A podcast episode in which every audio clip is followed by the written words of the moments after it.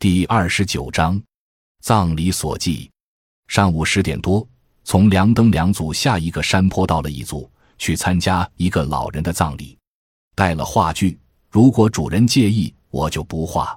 葬礼是我一直关注的题材。今天天气寒冷，全村老少都在丧亲的那户人家吃早饭。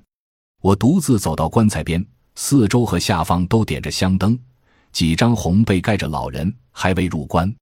棺木旁边生着炭火，十几把木椅散落在周围。守灵的人们就在棺木斜对面吃饭。一个眼里噙着伤痛的妇女用苗语问我什么，我听不懂，她就径直跑到遗体边放声大哭起来。望着她的背影，我心生惆怅。世间万物皆有始终，所有的哀怨都在记忆中堆积。走到吃饭的地方，屋里挤满了人，他们投过白金，排了六桌。上几大碗肉炖白菜，几壶烧酒，大根的木柴烧火煮水取暖，火塘边也蹲着人，柴烟熏得满屋都是。半边刚杀的猪放在木柜下边，几只黑狗窜行在人群的缝隙中。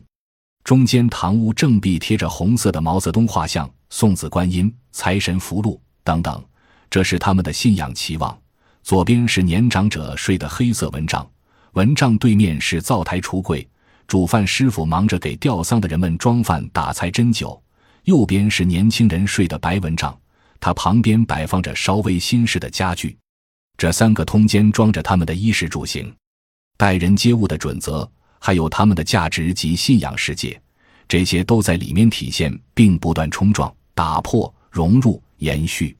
我游走在房间里的各个角落，思考着这些东西应该怎样去表达。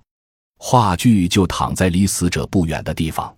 龙老师说，他享年七十三岁，卧病三年，老公小他四岁，生有五儿两女。这种情况在苗族，他们两口子是福命。我撑开纸张，望着刚吃完饭的守灵人，他们围着遗体又开始失声痛哭，连劝哭的人也不禁落泪。哭声在村子上空飘荡，冬日的冷风吹动着地上的纸钱。见这情景。我眼圈也红了。年长者开始在关内垫上黄表纸钱，顶上方放着几片青黑骰子瓦，当地瓦片的一种，编褶住，再用白金盖住，垫上被褥，等待遗体遗物进入。至亲儿孙们痛哭地拖着逝者慢慢放入。新的苗衣鞋帽分别放在四周，他们再看最后一眼。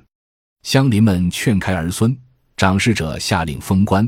十几个抬棺的壮士们在一旁用粗草绳系紧棺木和木杠，一根长长的白巾从棺材前方直伸到至亲们的手上，他们头缠白巾，白巾的额头部点上一点大红。待一切准备就绪，掌事者一声吆喝，便开始起身行丧，爆竹震耳欲聋，纸钱沿路抛洒，全村老少在后面送行，且要送到埋葬的地方，吃上丧堂烟酒。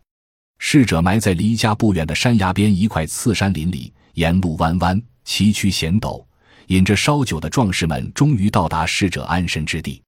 我是第一次来这里，虽是冬季，但风景如画。